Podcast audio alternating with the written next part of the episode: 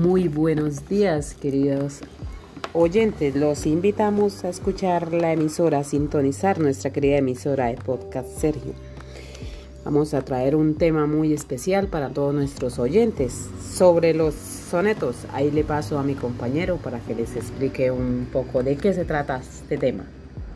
Los sonetos son composiciones poéticas que constan de 14 versos en, decasílabos distribuidos en dos cuartetos y dos tercetos. Un, un soneto es una composición poética compuesta para 14 versos de arte mayor en decasílabos sílabos en su forma clásica. Los versos se organizan en cuatro estrofas, dos cuartetos, estrofas de cuatro versos y dos tercetos, estrofas de tres versos. Se conoce como soneto a una composición poética sumamente frecuente en la Europa de los siglos XIII, XIV y XV.